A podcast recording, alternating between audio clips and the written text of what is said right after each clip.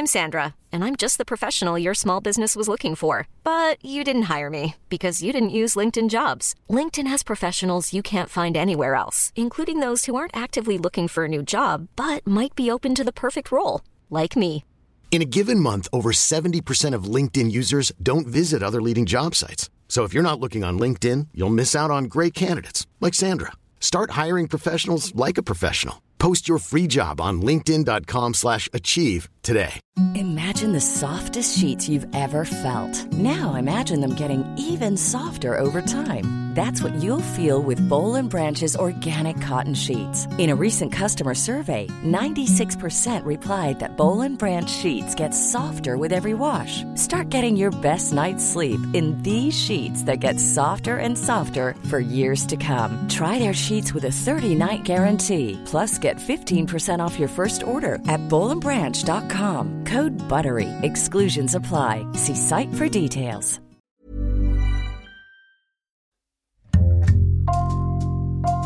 Bonjour, c'est Jules Lavie pour Code Source, le podcast d'actualité du Parisien.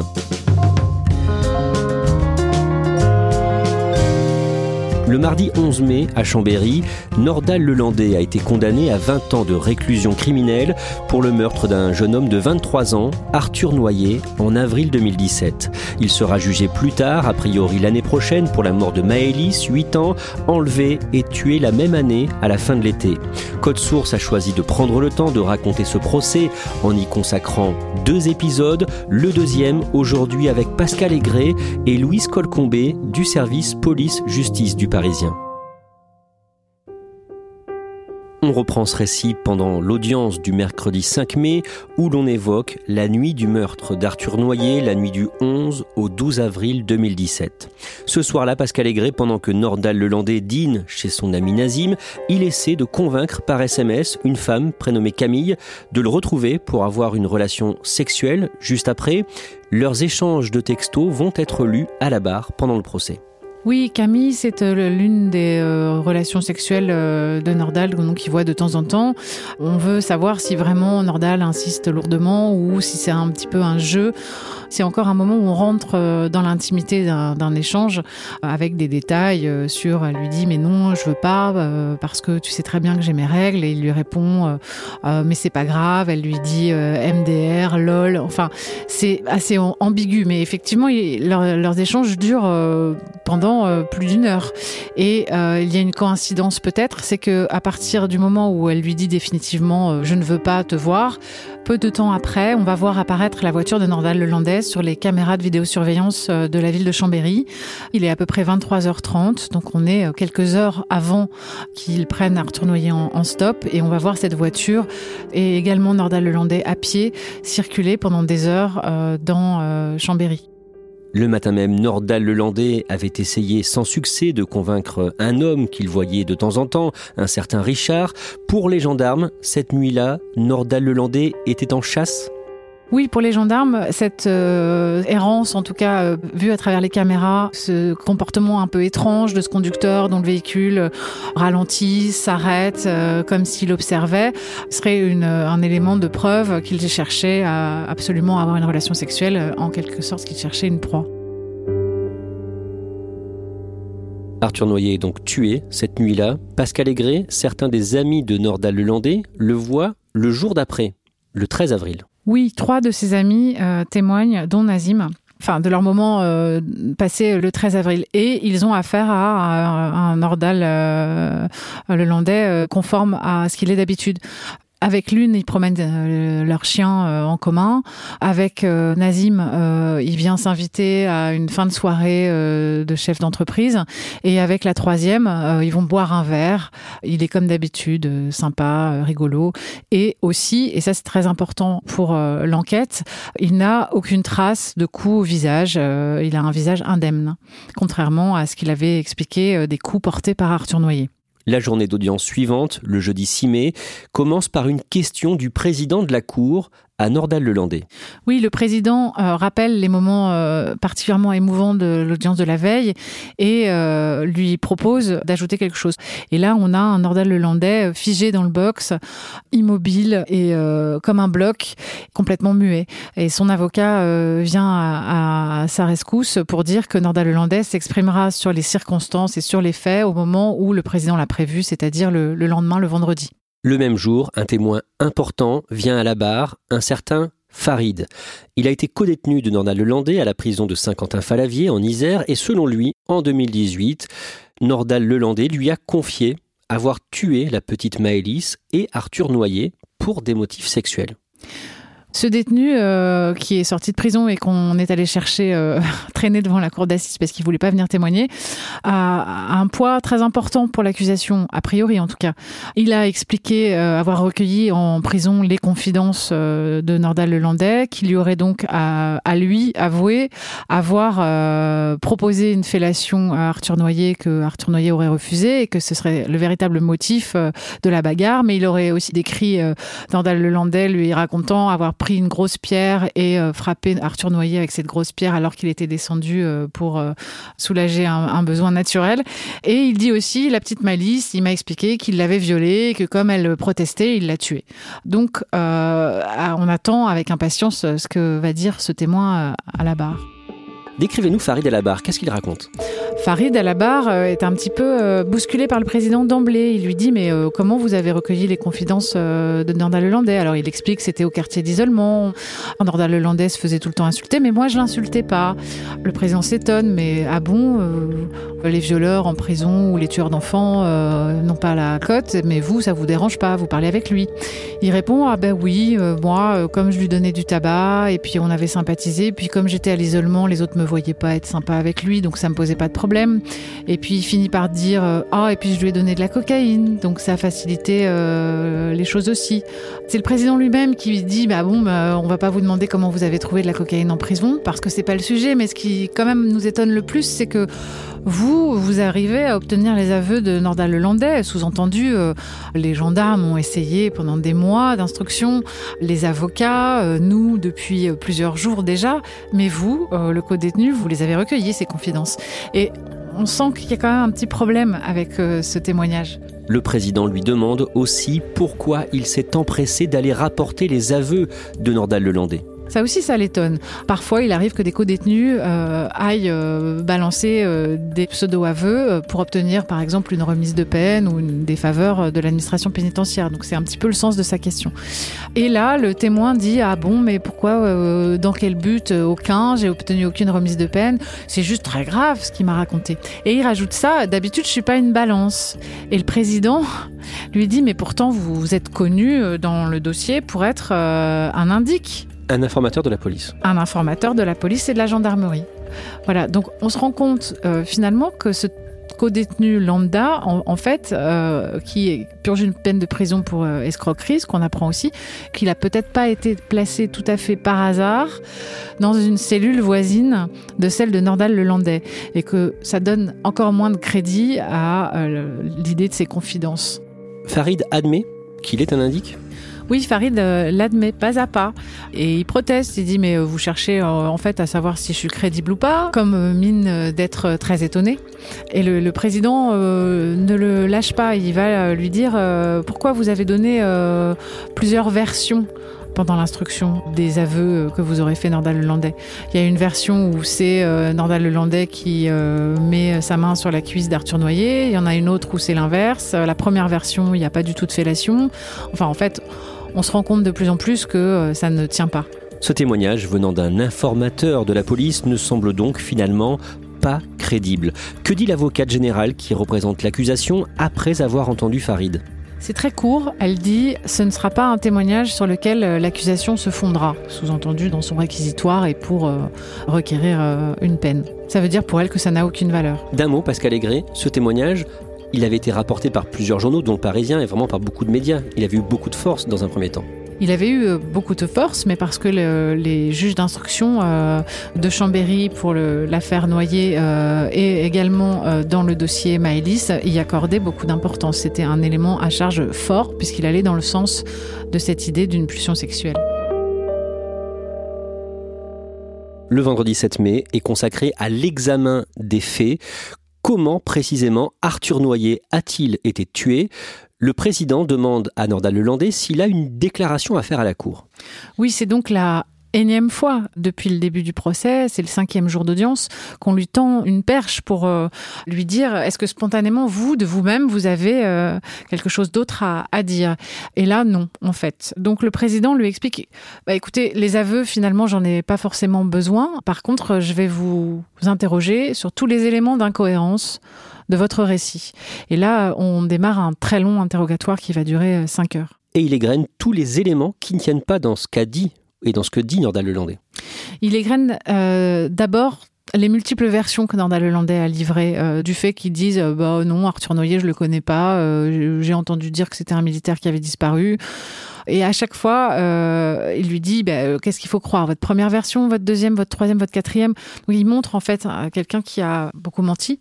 Ensuite, il, reprend les éléments euh, des témoignages de tous ceux qui ont vu Arthur Noyer la nuit des faits, avec tous ces éléments d'incohérence sur il voulait pas aller à la caserne soi-disant, mais dans cette commune au-dessus de Chambéry, c'était pas du tout quelqu'un qui voulait se venger. Enfin, les choses collent pas. Également, il lui demande mais vous vous décrivez en panique, mais pourquoi vous vous avez cette présence d'esprit d'éteindre vos téléphones euh, portables cette nuit-là. Et l'autre dit, euh, mais si, si, j'ai éteint euh, parce que j'étais paniqué, parce que j'avais peur. Il lui dit, mais le lendemain, vos amis vous voient, vous êtes comme d'habitude, vous n'avez pas du tout l'air perturbé, donc la panique dont vous parlez, vous venez de tuer un homme, c'est pas très cohérent non plus, monsieur Lelandais. Et l'autre dit euh, Ah, mais j'étais dans le déni, euh, je voulais donner bonne figure, euh, j'ai une carapace. Il a un peu toujours réponse à tout. Il se défend point par point. Et quand on évoque des dossiers d'agression sexuelle sur les fillettes, Lelandais proteste tout d'un coup en disant Mais on est dans quel procès là? Tout d'un coup, il devient un peu arrogant. Mais c'est quand même assez ravageur pour l'accusé, cet interrogatoire. Dernier point, Pascal Aigret, le président de la Cour l'interroge aussi sur son mobile. Pourquoi il a tué Arthur Noyer? Oui, il le réinterroge sur euh, ce qu'il faisait euh, ce soir-là à Chambéry, sur l'idée d'une chasse ou d'une, au moins d'une volonté d'avoir une relation sexuelle. Euh, Nordal Lelandais répète non, je ne voulais pas avoir une relation sexuelle avec euh, Arthur Noyer. C'était un accident. Je n'ai pas voulu lui donner la mort. Je n'avais pas l'intention de le tuer. Et le président de la Cour fait aussi un parallèle entre les deux affaires, entre la mort d'Arthur Noyer et celle de Maëlys. Oui, tout d'un coup, il énumère les points communs aux deux crimes.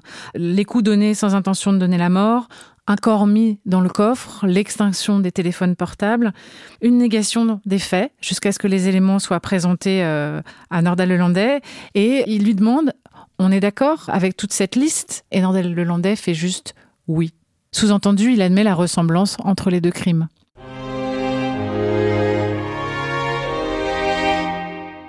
Louise Colcombé, vous prenez le relais de Pascal Aigret pour couvrir ce procès à partir du lundi 10 mai. Ce jour-là, les experts psychiatres se succèdent à la barre. Que disent-ils? Alors, première chose, euh, Nanda Lelandais n'est pas fou. C'est-à-dire qu'il n'a pas de maladie psychiatrique, auquel cas d'ailleurs il ne serait pas euh, jugé, mais il était donc en, pleine conscience de ses actes quand il les a commis. La seconde chose, c'est que pour autant, euh, ils sont tous d'accord parce qu'il y a eu multiples collèges d'experts psychiatres et psychologues. Beaucoup de gens ont vu Nordal Lelandais et dans les deux affaires, Maïlis et Cabral Noyer, et ils sont tous d'accord pour dire qu'il est dangereux. Il y a même un expert qui va dire que sur une échelle de 7, il est dangereux à 6. Pourquoi il est dangereux? Ils sont d'accord tous pour dire qu'il a des troubles majeurs de la personnalité. Par exemple, il a une peur euh, panique de l'abandon. Il, pense qu'il y a des carences affectives très fortes euh, dans l'enfance, euh, ce que lui ne reconnaît pas, mais pour autant il ne s'explique pas autrement sa peur de que les femmes l'abandonnent et même son impulsivité, son agressivité quand elle quand elle le quitte, son amour des chiens qui est pas du tout anecdotique en fait. il était maître chien, mais en fait il a pu parler de ses chiens comme l'un c'est l'amour de sa vie, une autre chienne qu'il avait recueillie, une femme lui avait mis un ultimatum, il fallait la placer, il a refusé. il y a vraiment quelque chose de très fort là-dessus. Pourquoi? Parce qu'un chien en fait ça vous trompe jamais. Hein le chien, c'est fidèle, c'est à la vie, à la mort, et lui, il a besoin de ça. Ces experts racontent aussi comment il a réagi en février 2018, juste après avoir fait des aveux partiels dans l'affaire Maëlys. Oui, alors ça c'est un moment clé. Et il y a une des expertes euh, psychologues, Magali Ravi, qui le voit au lendemain de ses aveux. Et là, elle trouve un homme qui est complètement effondré, en pleurs, totalement désolé euh, pour les parents de Maëlys. Elle découvre un Nordal Lelandais euh, vulnérable. En fait, ce qu'ils expliquent tous, c'est que en réalité, derrière l'homme musculeux, euh, euh, un peu macho, euh, avec ses chiens, etc., se cache en fait bah, quelqu'un qui, avec toutes les failles narcissiques qu'on a décrites avant, qui en fait en permanence, il essaye de mettre ça à distance. C'est-à-dire qu'il raconte son père est malade, son frère a une maladie, il n'en parle jamais, il parle jamais de ses émotions parce qu'il ne veut pas les ressentir. En fait, il est très vulnérable. Elle, elle le voit vraiment au moment où il est au fond du trou, comme on pourrait dire. Et d'ailleurs, le soir même, il va être placé à l'UHSA, qui est donc une unité psychiatrique, parce que là, il y a même un, un risque suicidaire à ce moment-là. Les experts estiment qu'à ce moment-là, Nordal Lelandais fait carrément un effondrement psychique. On sait pourquoi? Parce qu'en fait, ils expliquent qu'il est clivé. Euh, une personne clivée, c'est quelqu'un qui va apparaître totalement normal à tout le monde, à ses amis, sa famille, et qui par ailleurs a une part plus sombre, qu'il ignore lui-même d'ailleurs et qui veut pas voir. Et du coup, le jour où euh, il fait face à ses actes, bah, les deux parties de cette personnalité qui se rencontrent jamais sont face à face. Et là, du coup, c'est très dur parce que c'est là où ça déconstruit un peu le monstre, c'est-à-dire qu'en fait, euh, tout tueur qui peut être, il est aussi humain et qu'en fait, il supporte pas de savoir qu'il a fait ça. Et donc, il rentre en dépression. Et après ces phases-là, il y a des moments où en fait ces gens-là se remettent en clivage, c'est-à-dire qu'ils réarrangent la réalité pour mieux la supporter en fait. Racontez-nous la plaidoirie de l'avocat de la famille d'Arthur Noyer, maître Boulou, le mardi 11 mai, au dernier jour du procès. Oui, alors Maître Boulou, euh, il n'est pas du tout dans cette euh, psychologie qui pourrait expliquer euh, les demi-vérités, les mensonges, la vulnérabilité. Pour lui, c'est simple. Il ment parce qu'il veut sauver sa peau, c'est clair et net. Et il lui en veut beaucoup aussi à, à Norda Lelandais d'avoir dissimulé ce corps. Pour lui, il n'y a qu'un but, c'est qu'on ne retrouve pas les preuves qui vont peut-être manquer ensuite pour le condamner.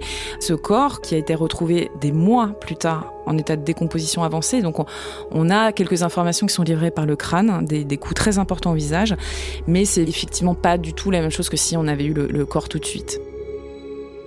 Louise Colcombé, racontez-nous maintenant le réquisitoire de l'avocate générale, qui représente donc l'accusation. Alors l'avocate générale, elle veut démontrer qu'il y avait une intention homicide c'est-à-dire la volonté de tuer. Ce que Nordal Lelandais euh, nie depuis le début. Il dit en gros, je lui ai donné des coups, mais j'ai pas fait exprès qu'il meure. Donc elle va développer tout un tas d'arguments. Par exemple, elle va euh, expliquer que euh, point central, hein, à ce moment-là, le caporal Noyer, il est ivre. On l'a vu sur des images de vidéosurveillance. il est complètement imbibé. deuxième chose, Nordal Lelandais, c'est quelqu'un de très musculeux qui a pratiqué la boxe, qui est plus grand, plus gros. Donc pour elle, il y a un déséquilibre des forces. Il est vulnérable à ce moment-là, le caporal Noyer. Autre chose, elle va aussi parler donc euh, de la dissimulation du corps, qui pourrait être un élément aggravant, le fait qu'il ait éteint des téléphones, qu'il n'ait pas appelé les secours, les pompiers, et puis elle va aussi parler de son comportement après. On sait qu'après, il va à une fête, il fait des choses comme si de rien n'était. Elle dit quand on tue accidentellement quelqu'un comme ça, est-ce qu'on va retuer accidentellement cinq mois plus tard? Et là, elle fait directement allusion à l'affaire Maïlis, dans laquelle euh, Norda Lelandais dit aussi que c'était un accident. Et elle n'y croit pas une seconde. Pour l'avocate générale, quel est le mobile? Pour elle, il n'y a qu'un mobile possible. Elle dit qu'elle s'est posé la question dans tous les sens et qu'il n'y a que le mobile sexuel. Il y a cet ami qui est sollicité toute la soirée pour avoir une relation qu'il veut pas. Quand on le voit errer dans les rues, euh, tout ce contexte où il empile les expériences sexuelles euh, euh, à ce moment-là. Donc pour elle, le caporal noyé, ça va être non pas une proie, mais en fait une occasion d'assouvir cette pulsion. Et ce qu'elle imagine, c'est qu'en réalité, ça s'est pas passé comme Nordal Hollandais le, le, voulait et que du coup, voilà, le caporal noyé est mort parce qu'il a opposé un refus. Et le point clé abordé euh, dans le réquisitoire de l'avocat général, c'est est-ce qu'il y a eu meurtre ou des coups mortels portés par euh, Norda Lelandais sur Arthur Noyer? Oui, ce sont deux qualifications juridiques différentes. Le meurtre, c'est 30 euh, ans maximum. Les coups mortels aggravés, c'est-à-dire j'ai tué sans le faire exprès, ce que soutient Norda Lelandais et son avocat, c'est 15 ans.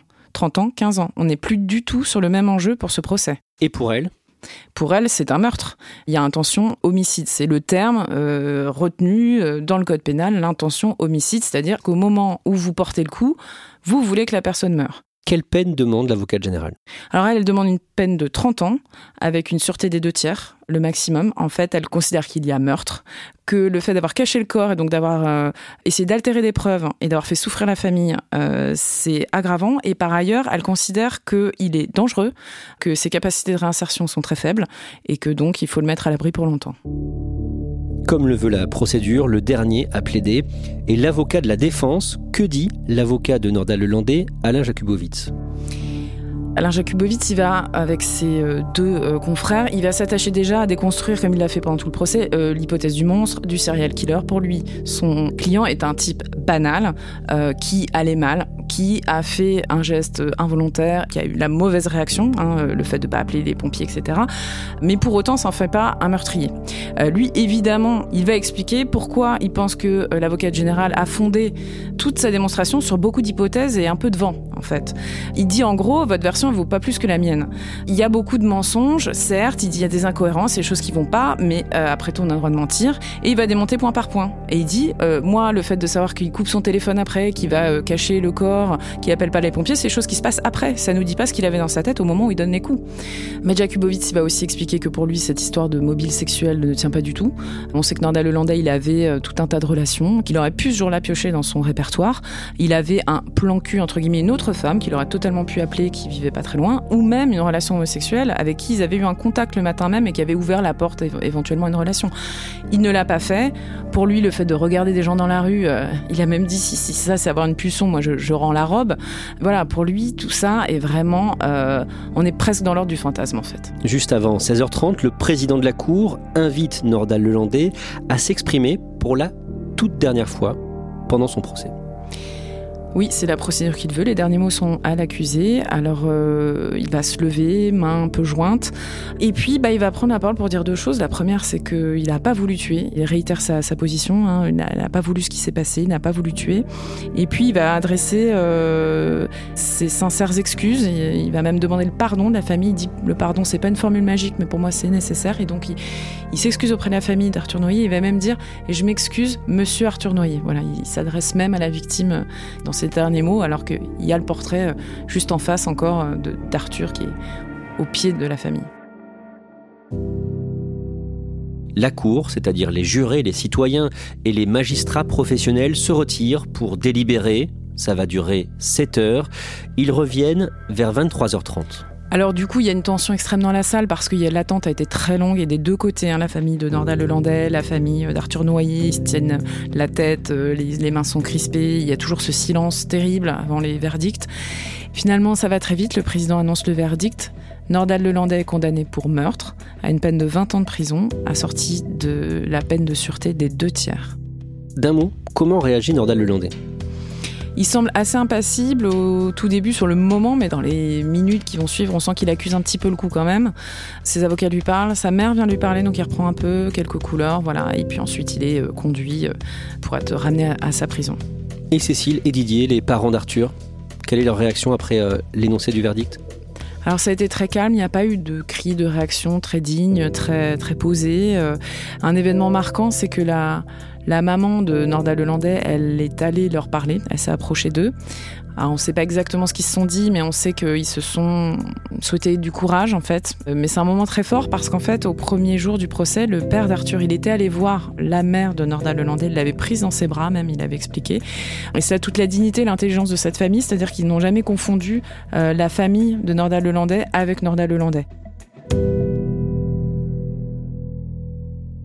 À la sortie du palais de justice, Didier Noyer dit quelques mots devant les caméras. Oui, il explique qu'ils sont euh, non pas soulagés, mais décrispés, c'est son terme. Il dit que ça faisait quatre ans qu'ils vivaient euh, en gros sous tension, sous, en apnée quasiment. Euh, ils sont extrêmement soulagés que le meurtre ait été reconnu, que leur fils soit reconnu comme victime. Et la peine, en fait, 15, 20, 30, il a dit, moi la peine, elle appartient à la justice. Là encore, grand respect de la chose judiciaire. C'est tout. Il dit s'il y a un appel, on ira, mais pour nous, l'essentiel est fait. Il dit on est relativement satisfait. Voilà, on sent quelqu'un qui peut souffler enfin. Ça ne nous ramènera pas, Arthur, qu'il y ait 30 ans, 20 ans, 15 ans, peu importe, ça ne nous ramènera pas, Arthur. Nous, on voulait que la société, que le système, que, que tout le monde reconnaisse que c'était un meurtre, que notre fils était, avait été victime. Euh, c'est fait. C'est un verdict qui satisfait à peu près les différentes parties? Oui, euh, maître Alain Jakubowicz, donc euh, l'avocat principal de Nordal Lelandais, est venu expliquer très vite qu'il ne ferait pas appel, par respect euh, pour la famille d'Arthur Noyer, mais aussi parce que ce verdict est globalement satisfaisant. Pour la défense de Nordal Lelandais, le pire a été évité, c'est-à-dire les, les, 30 ans, cette peine couperait euh, qui pouvait tomber. Et 20 ans, c'est une peine relativement classique en termes de meurtre. Voilà, certes, son argumentation juridique n'a pas été retenue sur les coups mortels, mais il a réussi à éloigner la figure du monstre, entre guillemets. Et donc, pour euh, Alain Jakubowicz, finalement, 20 ans, c'est une peine qui lui convient plutôt pas mal. Pascal Aigret, vous qui avez suivi ce procès, est-ce que vous avez l'impression aujourd'hui de connaître la vérité? Sur cette affaire, sur la mort d'Arthur Noyer non, très clairement, on, ne sait toujours pas ce qui s'est passé après 3 heures du matin, dans la nuit, quand euh, Nordal Lelandais a pris en stop Arthur Noyer. Louis Colcombé, Nordal Lelandais, il n'en a pas terminé avec la justice. Non, il est attendu pour un nouveau rendez-vous judiciaire dans l'affaire Maïlis, probablement en 2022. Il pourrait en courir plus que dans l'affaire euh, Noyer. Euh, il y aura le poids émotionnel de cette affaire. Et euh, Matt Jakubowicz lui-même, hein, il a reconnu dans sa plaidoirie que ce rendez-vous, il n'allait pas être simple.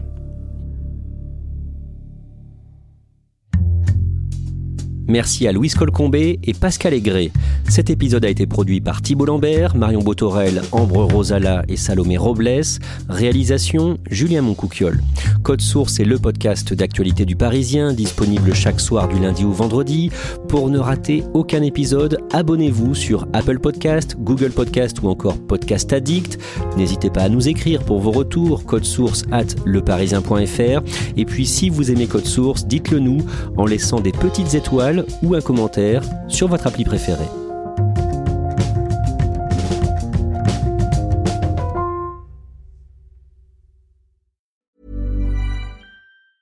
Hey, it's Danny Pellegrino from Everything Iconic.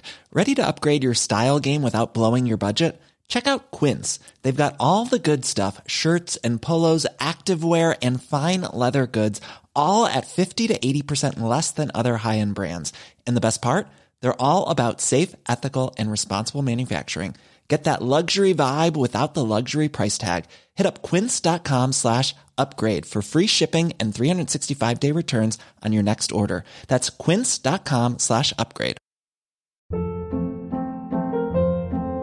Hold up. What was that? Boring. No flavor. That was as bad as those leftovers you ate all week. Kiki Palmer here, and it's time to say hello to something fresh and guilt-free. Hello Fresh. Jazz up dinner with pecan-crusted chicken or garlic butter shrimp scampi. Now that's music to my mouth. Hello Fresh. Let's get this dinner party started. Discover all the delicious possibilities at hellofresh.com.